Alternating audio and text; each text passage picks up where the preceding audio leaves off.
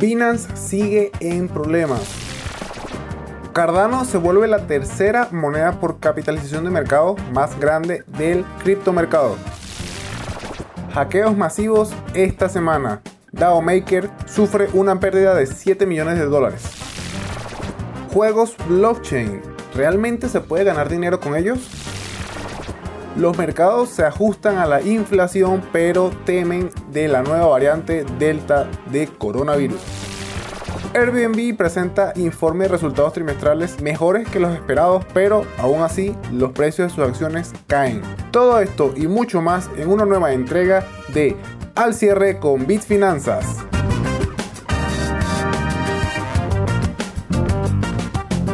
Hola, ¿qué tal amigos? Y sean todos bienvenidos y bienvenidas a un nuevo episodio del podcast Al cierre con Bitfinanzas, episodio número 13 del podcast, un podcast de entrega semanal en el que vamos a estar revisando todo lo que ha ocurrido durante los últimos 7 días de esta semana, tanto en mercados tradicionales como en los mercados de las criptomonedas. Por acá quien les habla, Miguel Lares, o mejor conocido en redes como Trader, así que también me pueden ubicar por allí.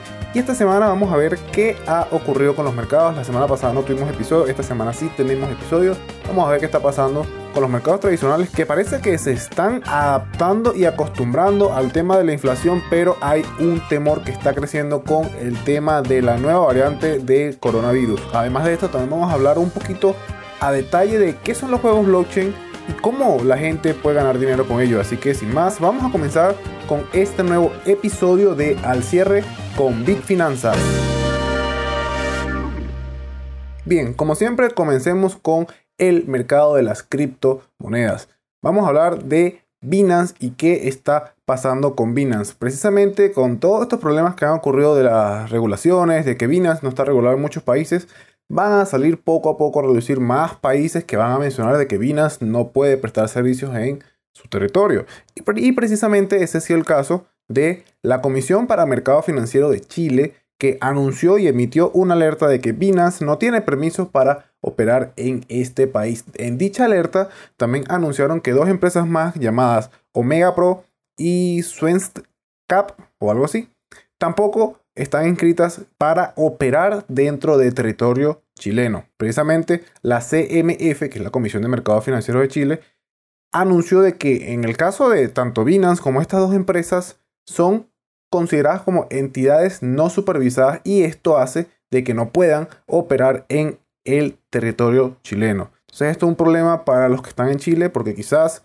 Binance va a comenzar a hacer quizás algunos movimientos con, por ejemplo, con quienes cambian en el mercado de P2P o peer-to-peer con pesos chilenos o quizás si algún, hay algún par o quizás compras directas de criptomonedas con pesos chilenos quizás van a verse afectadas y posiblemente para los chilenos esto sería una mala noticia por el tema de que Binance va a tener que o ver la forma de regularse dentro del territorio chileno o tener que retirar servicios como ya está pasando por ejemplo en Corea del Sur. Y es que Binance anunció esta semana la interrupción de las opciones de pago en pares comerciales contra el won coreano. Precisamente esta interrupción de servicios está conformada por cuatro grandes que serían los pares comerciales contra el KRW, las opciones de pago contra el KRW, las aplicaciones comerciales dentro de la plataforma de P2P de Binance o el peer-to-peer -peer, y también han eliminado lo que es el soporte en idioma coreano.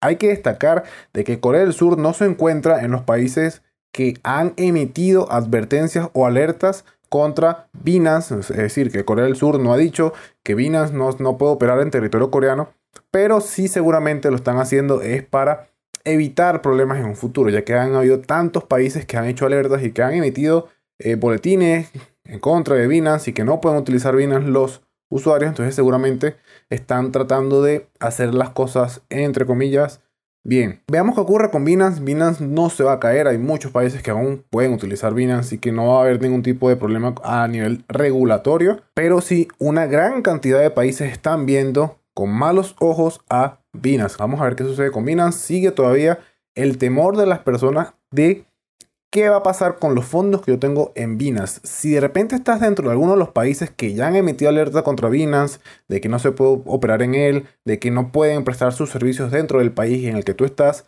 lo más sano y lo más sensato es retirar los fondos allí. Porque el día de mañana de que no puedas acceder, como pasó con muchos en Estados Unidos, de que cuando ellos hicieron el cambio de Binance a también eh, su otro dominio de Binance US, muchos no pudieron retirar sus fondos, fue un problema, que esto y que lo otro. Entonces mejor si tu país emitió alguna alerta con respecto a que Binance no está regulado en dicho país y que tú como ciudadano de ese país no puedes optar por los servicios que da Binance, entonces lo mejor es retirar los fondos de allí y colocarlos quizás en algún otro exchange que te permita eh, operar o prestar sus servicios para criptomonedas. Claro, si estás haciendo de repente una compra a largo plazo, un hold, estás comprando Bitcoin cada cierto tiempo, lo mejor será que lo pasaras directamente a una wallet y si es posible una hardware wallet y listo, ya con eso ya no tendrías ningún problema porque eso que está allí va a ser siempre tuyo. Pero como te digo, es mejor prevenir que lamentar. Y cambiando de tema, tenemos que Cardano se acerca muy próximamente al lanzamiento de sus smart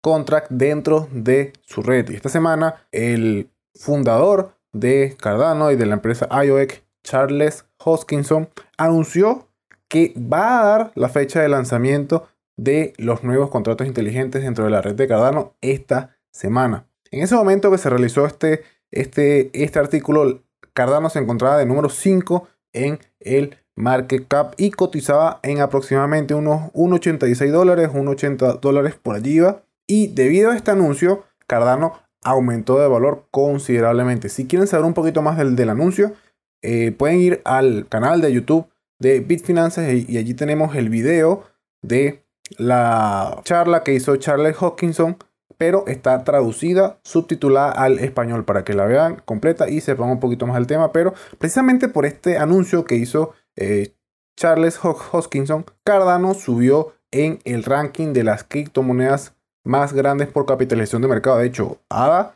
al día de hoy aún se mantiene de número 3 del market cap, muy cerquita de la moneda BNB que vendría siendo la moneda de Binance y muy cerca también de la stablecoin Tether. Esto hizo que evidentemente Cardano subiera de valor y está por encima de los 2 dólares. De hecho, ahorita está valiendo unos 2,20 dólares cada moneda de Cardano, muy cerca del máximo histórico que, si mal no recuerdo, debe estar cerca de los 2,47 centavos de dólar.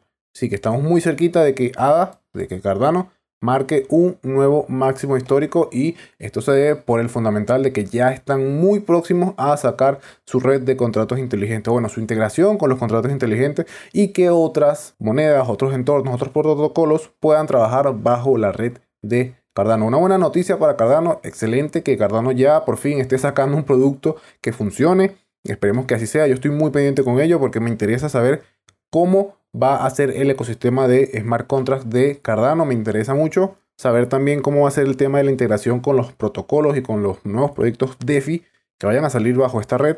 Así que me gusta que esté subiendo porque también tengo algunos Cardanos. Me gusta que estén comenzando a implementar entonces ahora sí un producto que funcione y esperemos que así sea. Esperemos que de batalla con Ethereum. No creo que Cardano llegue a sobrepasar a Ethereum. Sí le va a dar pelea, sí se va a llevar parte del mercado que antes ya, ya estaba en Ethereum, se va a ir también para Cardano.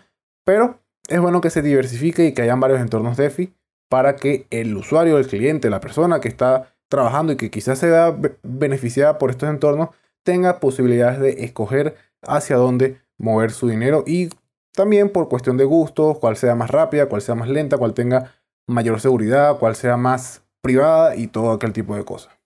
Fuera de esto, vamos entonces un poquito a lo que es el tema de la adopción. Es que tenemos que esta semana se dio a conocer de que Lionel Messi, el jugador de fútbol de talla mundial, va a comenzar a jugar con el equipo de Paris Saint Germain. Y precisamente se reveló también este jueves 12 de agosto que parte del pago y parte del contrato que, se hizo con, con Messi va a incluir tokens de este equipo. Estos tokens son tokens que están bajo la red de Chilis y bueno, allí eh, precisamente esto ayuda mucho a que haya una mayor adopción para el tema de las criptomonedas y más para estos tokens que han salido, o mejor conocidos también como fans tokens, que han salido para equipos de fútbol, para jugadores de fútbol y que una estrella, un jugador de talla como es Lionel Messi reciba pagos en este token, quiere decir que vamos por buen camino con el tema de la adopción, vamos muy bien y así muchas más personas al menos van a tener una idea de que existen las criptomonedas y que, por ejemplo, si Messi acepta sus pagos en cripto, o bueno, parte no van a ser 100% pagados en cripto, pero va a ser una parte pagada en cripto, entonces quiere decir que muchas personas también se van a interesar quizás por estos tokens o estas monedas.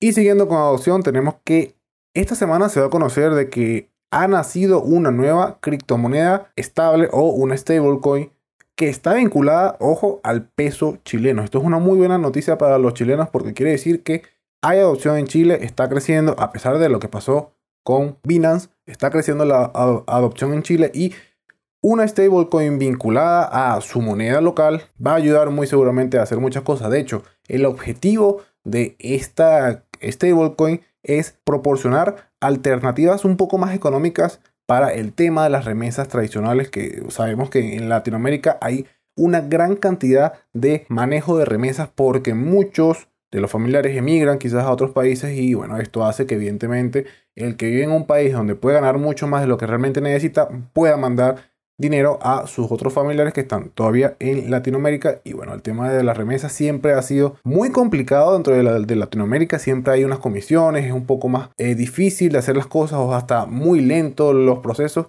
Y con las criptomonedas este, estos procesos han sido mucho más eficientes y mucho más baratos para la persona que envía la remesa. Y que haya una criptomoneda estable o una stablecoin vinculada al peso chileno va a ayudar mucho, muy seguramente en este tema. Vamos a pasar a temas de hacker y de hackeos, porque esta semana también se conoció que hubo el mayor hackeo dentro de una red DeFi o DeFi, y precisamente fue el hackeo que ocurrió de 611 millones de dólares robados en la Poly Network. ¿Qué pasó? Bueno, simplemente algún hacker vio una opción de vulnerabilidad y bueno, la explotó, entró y robó una gran cantidad de dinero, pero para suerte de todos, este hacker era un hacker de sombrero blanco o conocido también en inglés como White Hat.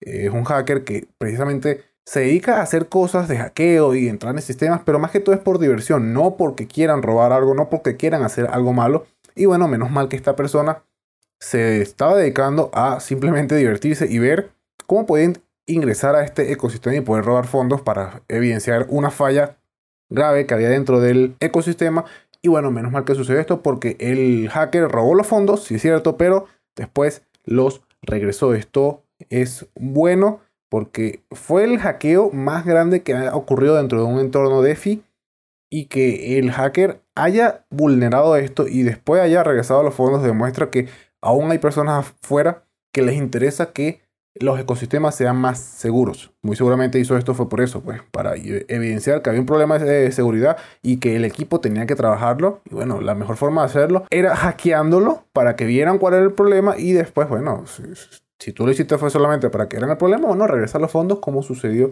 en este caso. Muy buena noticia para todas las personas que se vieron afectadas por esto, porque quiere decir que no perdieron los fondos. Yo creo que 611 millones de dólares deben haber muchas personas implicadas en este problema y bueno, menos mal que este hacker regresó los fondos. Pero ocurrió otro hackeo en DAO Maker, que es una plataforma muy conocida, ya que su principal función es la financiación colectiva de proyectos que están naciendo.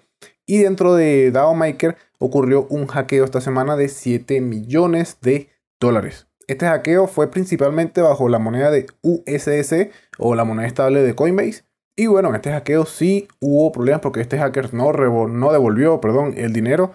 Y bueno, según lo que nos cuenta la misma empresa de DAOmaker, eh, dicen que hubo un total de 5.251 usuarios afectados por este robo, con un coste promedio de pérdida por usuario de unos 1.250 dólares. Es una cantidad considerable, suponiendo que haya sido alguien de, de Latinoamérica y que le cueste ganar ese dinero es una cantidad considerable si la perdiste o, si fuiste afectado por este hackeo. Claro, también aquí especifican que los usuarios con depósitos inferiores a 900 dólares no se vieron afectados. Pues vamos a suponer que tú colocaste en la plataforma, en la plataforma perdón, fueron 100 dólares. Eh, no te pasó nada. Pero gente que quizás colocó más dinero sí fueron hackeados y se vieron afectados por este robo. Seguramente DAOmaker va a tener que regresar parte de los fondos o va a tener que ver cómo hace para fortalecer y robustecer la seguridad de su plataforma y evitar que este problema ocurra en un futuro. Según fue que alguna wallet, alguna billetera obtuvo permisos de administrador dentro de la plataforma y con eso fue que pudieron desviar los fondos fuera de DAO Maker y bueno, efectivamente ya una vez que eso está fuera ya no se puede hacer más nada. Y bueno, vamos a hablar del tema que yo creo que les va a interesar a todos y es el tema de los juegos blockchain porque precisamente esta semana, si mal no recuerdo, vamos a verificar por acá, esta semana fue que la moneda eh, vinculada al juego de Axie Infinity, la de Axie Infinity Shark, que tiene por ticket o por símbolo AXS, llegó esta semana 11 de agosto perfecto a un máximo histórico de 77 dólares por moneda, un máximo bastante alto considerando que esta moneda yo la eh, conozco desde más o menos cuando estaba como en los 4, 3, hasta quizás un dólar, más o menos por allá por marzo. Era, una moneda que no valía absolutamente nada y que llegue a 77 dólares es una subida brutal, muy grande y demuestra toda la adopción y toda la cantidad de jugadores que están entrando a el ecosistema de este juego llamado Axie Infinity. ¿Qué pasa con la moneda? Bueno, la moneda es una, es una de las dos monedas que están dentro de la plataforma o, dentro del juego y esto ha hecho que,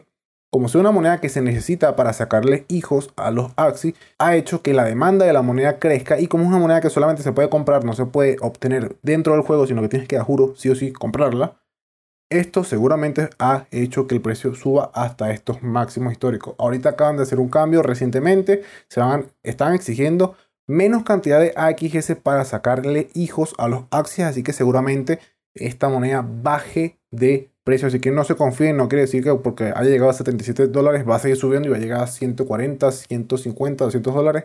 No lo creo. Con este nuevo cambio que acaban de hacer, muy seguramente, como se requiere menos AXS, van a haber menos personas comprando AXS y muy seguramente por esto va a haber menos AXS en el mercado, menos personas interesadas en comprar y el precio va a retroceder. Así que ya saben, muy pendientes con eso. No es consejo de inversión, pero estén muy pendientes de los temas del fundamental, más que todo para esta moneda de AXS. Fuera de eso, tenemos la pregunta que hicimos al inicio del programa de hoy, que ¿qué son los juegos blockchain y si realmente se puede ganar dinero con estos juegos blockchain? Aquí lo importante que hay que destacar es que los juegos blockchain son muy nuevos. Vamos a decir que el más viejo de todos vendría siendo que ni siquiera es un juego, simplemente son NFTs coleccionables, pero vendría siendo el CryptoKitties, basado en la red de Ethereum, muy viejo, eh, si mal no recuerdo, ese del 2017 o 2018, es cuando comencé yo dentro del ecosistema cripto. Simplemente son NFTs o dibujitos de gaticos que se pueden comprar y tienen el valor en Ethereum. Y fuera de esto, el juego blockchain más popular y que hasta la fecha tiene un poquito más de trayectoria y ha sido estable y ha funcionado, es el juego de Axie Infinity. Y gracias a este juego es que muchos otros se han metido dentro del ecosistema y están sacando muchos más juegos nuevos. ¿Qué pasa? Vamos a ver la pregunta. ¿Se puede ganar dinero? Sí, se puede ganar dinero con los juegos blockchain. ¿Qué sucede? La gran mayoría de los juegos blockchain requieren una inversión inicial ya sea de un dólar, de 6 dólares, de 50, de 100, de 200, de 1000, de 1500, de 2000 dólares o hasta más caras. Hay inversiones en juegos que son mucho más costosas, pero la gran mayoría, por no decir casi todos, requieren una inversión, que tú tengas que comprar la moneda del juego o algún artefacto NFT dentro del juego para poder comenzar a jugar. Tal es el caso de Axie Infinity que tienes que comprar 3 Axis para comenzar a jugar y cada Axie a valor de mercado ahorita te debe valer, eh, digamos, lo bueno te puede valer cerca de 400 dólares. Así que necesitarías unos 1200 dólares para poder ingresar al juego y poder comenzar a generar ingresos con él. ¿Qué pasa? Depende del juego cuánto vas a ganar mensual con el juego. ¿Ok? Hay que aclarar eso. Uno gana es una criptomoneda dentro del juego y esta criptomoneda obviamente va a tener un valor. Este valor depende mucho del mercado, depende mucho del, de la demanda de la moneda y depende mucho también de la cantidad de jugadores que estén dentro y que estén vendiendo, que estén comprando, que estén quemando los tokens, las monedas dentro del mismo juego para, por ejemplo, sacar crías, para, por ejemplo, comprar armas, para, por ejemplo, fusionar personajes. O sea, ya depende mucho de la economía del juego, el valor de la moneda y cuánto uno puede ganar mensualmente por jugar. Pero como les decía, todos estos juegos son muy nuevos. Y yo personalmente, de hecho, hoy se sacó un artículo de este juego en Bitfinanzas. Yo personalmente entré a este juego hace como 10 días, 11 días. Eh, entré, entré de que compré la, moneda. Antes de eso ya lo había investigado, o sea que vengo conociendo el juego como desde hace 20 días, casi un mes, no creo que sea un mes. Pero este juego precisamente se llama Plants vs. Undead, un juego muy nuevo. Me gustó en un principio por la variedad de formas que tenía dentro del mismo para poder jugar. Puedes jugar en PvP, puedes jugar en modo historia o modo de aventura, que sería contra la máquina, puedes ser granjero, puedes regar, puedes tener ingresos pasivos con las plantas, o sea, puedes tener muchas cosas. Por eso fue que me interesó el juego. Pero ¿qué pasa? Al ser un juego tan nuevo, tiene sus riesgos. Y no solamente con este, sino con muchos otros juegos. Tiene sus riesgos. Y precisamente este juego de Plant vs. Undead, yo entré hace 10, 10 días comprando las monedas del juego porque después de eso tú tienes que hacer un cambio a otra moneda y después de eso era que puedas comprar eh, objetos dentro del juego que serían en este caso agua y espantapájaros para poder jugar en el modo granjero que es el modo más económico para poder comenzar a jugar dentro de Plants vs. Undead. Aproximadamente con el valor de PBU de hoy, necesitas 5 PBU, vendría siendo unos 50, quizás 60 dólares para poder ingresar a jugar a este juego algo muy bajo si consideramos que para jugar Axie Infinity necesitas unos 1200 dólares. Eh, y por eso fue que me interesó jugar este juego. Pero ¿qué pasó? Al ser un juego tan nuevo, va a tener problemas. Yo estaba, yo estaba consciente de que iba a tener problemas, pero no pensé que iba a tener problemas dentro de la blockchain. Pensé que iba a tener problemas dentro del juego a nivel de jugabilidad, que saliera un bug, que de repente no me pagaran lo que me iban a pagar, que pasara algo, pero dentro del juego ya jugando, no antes de comenzar a jugar. Y bueno, esto es un problema que eh, me tiene ahorita medio pensativo porque han pasado 10 días y yo había cambiado unos PBU a unos LE, que es otra moneda interna del juego, como les dije, para comprar agua y pájaros.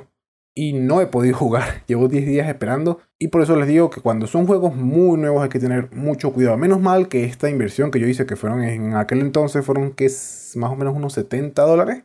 Más o menos, por allí va. Eh, no era algo que yo necesitara. No era algo de que yo, yo, yo decía, no, mira, voy a invertir aquí esto, que es dinero para, no sé, para comer. Y bueno, al día de hoy llevo 10 días esperando a jugar, a poder eh, generar algún tipo de ingreso o, que es lo que ellos dijeron que iban a hacer, regresar los PBU que habían tenido el problema con el smart contract, con el contrato inteligente. Porque el real problema fue que el smart contract parece que se sobrecargó, pasó algo, no sé bien qué fue. Y bueno, al yo hacer el cambio, ellos toman el PBU, pero no me dieron los LE. Entonces me quedé así como que sin los PBU y sin los LE. Es decir, me quedé en cero. Vamos a esperar qué sucede con el juego, pero por eso les digo, el tema de los juegos son muy nuevos, muy nuevos y lo que uno invierte allí hay que tener mucho cuidado. Hay gran cantidad de juegos, no saben la gran cantidad de juegos que están saliendo y que sí es cierto. Tú al principio, por ejemplo, este de Plan vs. Undead, eh, tú puedes comprar plantas y te generaban hasta en un mes o hasta menos un mes, puedes recuperar todo lo que tú invertías. Claro, las plantas estaban costosas, pero podías, podías, recuperarlo. Y el tema del granjero también, en como cuatro días ya recuperabas lo que invertías. O sea, yo entraba con 70 dólares y en cuatro días ya recuperaba los 70 y lo que viniera después eran ganancias. Pero al ser juegos tan nuevos han tenido tantos problemas que eso es lo que afecta directamente al jugador. Y no solamente este, hay una gran cantidad de juegos nuevos que salen que la gente invierte cantidades de dinero muy grandes y hay que tener cuidado con eso. Así que mucho ojo con los juegos. Los juegos sí pagan, ok, sí pagan. Pero ahí está el problema. Si tú vas a invertir en un juego que es demasiado nuevo, trata de que la inversión la recuperes en muy pocos tiempos. O sea, por ponerte un ejemplo, 5 días, una semana y ya. Con eso, ok, entras al juego, recuperas la inversión. Y bueno, si el juego aún funciona, sigue jugando tranquilamente y vas obteniendo ganancias. Pero si el juego no funciona, al menos sacaste tu inversión del juego y no perdiste nada, ¿ok?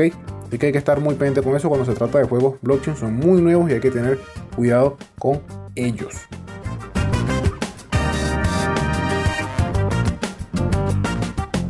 Y bueno, dejando entonces de lado lo que son los temas de las criptomonedas y los juegos blockchain, vamos entonces a hablar de mercados tradicionales. Y es que estas semanas el director de inversiones de HSBC, llamado Xian Chang, o Xian Chang, por allí va, estos nombres chinos son un poquito raros, eh, mencionó de que los mercados se están acostumbrando cada vez más al tema de la inflación.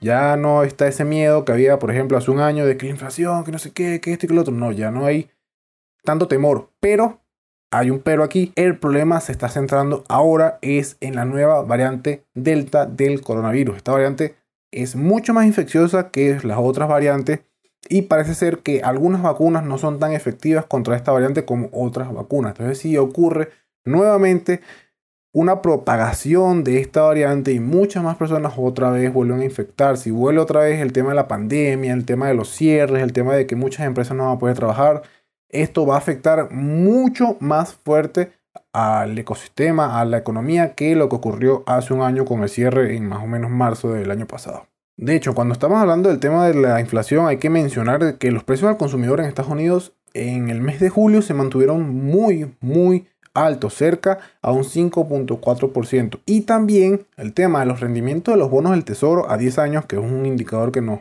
que nos muestra cómo va el tema de la inflación, había caído, lo que significa que los mercados cada vez temen menos al tema de la inflación. Esto hay que tomarlo en cuenta porque aún la Fed tampoco ha hecho algún cambio en el tema de las tasas de interés y cada vez más la inflación aumenta. Entonces, muy, muy posiblemente, eh, si ocurre quizás algún crash o pasa algo en los mercados tradicionales, quizás ya no sea por inflación, sino que sea por otro factor externo a la economía, como puede ser en este caso la nueva variante Delta del coronavirus o un posible nuevo cierre masivo de varios países y varias empresas.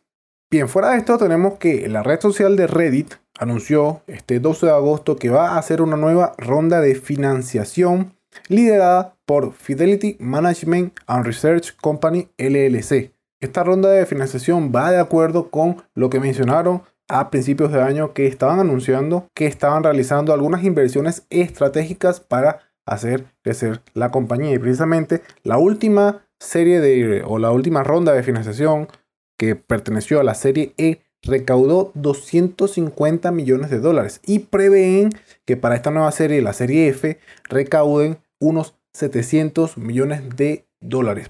Esperemos que así sea, porque Reddit también está planeando salir a la bolsa y esto realmente lo va a ayudar mucho. De hecho, el cofundador de Reddit, Steve Huffman, mencionó de que siguen planeando salir a la bolsa, pero aún no tienen un calendario firme para hacer este movimiento asegurando de que todas las buenas empresas solo deben de salir a la bolsa cuando pueden y no cuando el mercado quiere. O sea, ya está diciendo que no sabemos cuándo vamos a salir a la bolsa. Sí queremos salir, pero queremos tener todo en orden, queremos ser una buena empresa que haga las cosas bien y que con eso podamos salir a la bolsa y que nuestros números sean mucho mejores de que, por ejemplo, cuando una empresa cotiza en bolsa al principio, normalmente lo hacen para recaudar dinero, es cierto, pero también esto hace que algunas retrocedan, como por ejemplo pasó con el tema de Coinbase cuando salió a la bolsa. Así que vamos a esperar qué sucede con Reddit, hay que estar muy pendientes. Esta es una de las, de las empresas que compite directamente con Facebook y con Google a nivel de, de usuarios, a nivel de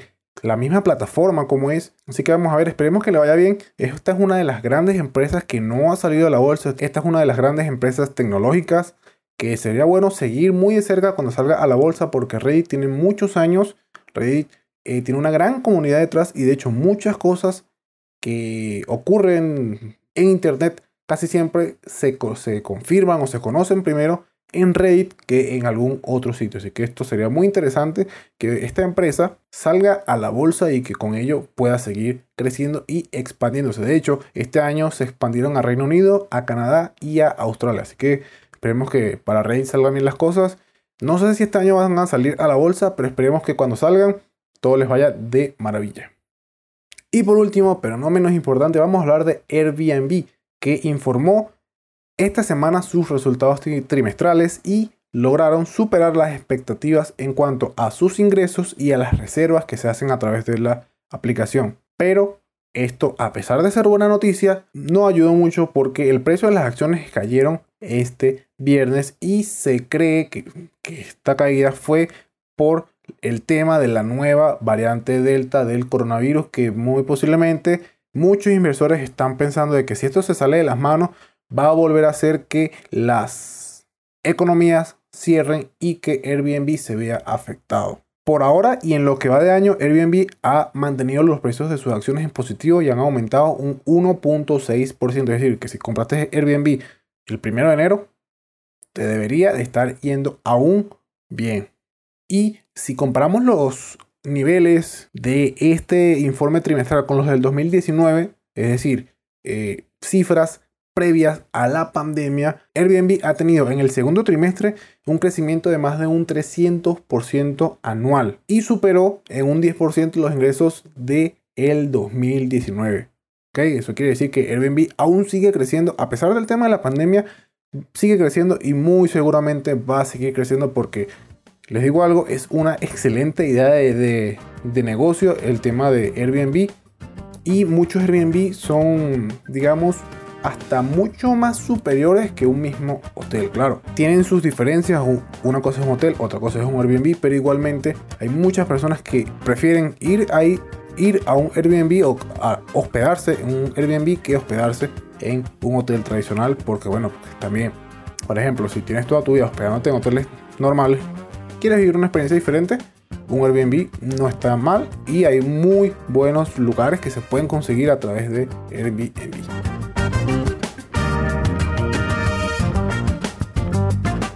Y bueno, con esto llegamos al final del episodio del día de hoy. No se olviden que pueden ubicarnos a Bitfinanzas por las diferentes redes sociales, Twitter, Instagram, Facebook, YouTube, en, todos lados. También pueden ubicarme a mí, a Miguel Arias, a mi persona, como si no Trader en las diferentes redes sociales. Y sin más, no les quito más tiempo. Espero que estén pasando un feliz fin de semana y nos escuchamos entonces en una próxima entrega del podcast al cierre con Bitfinanzas. Chao.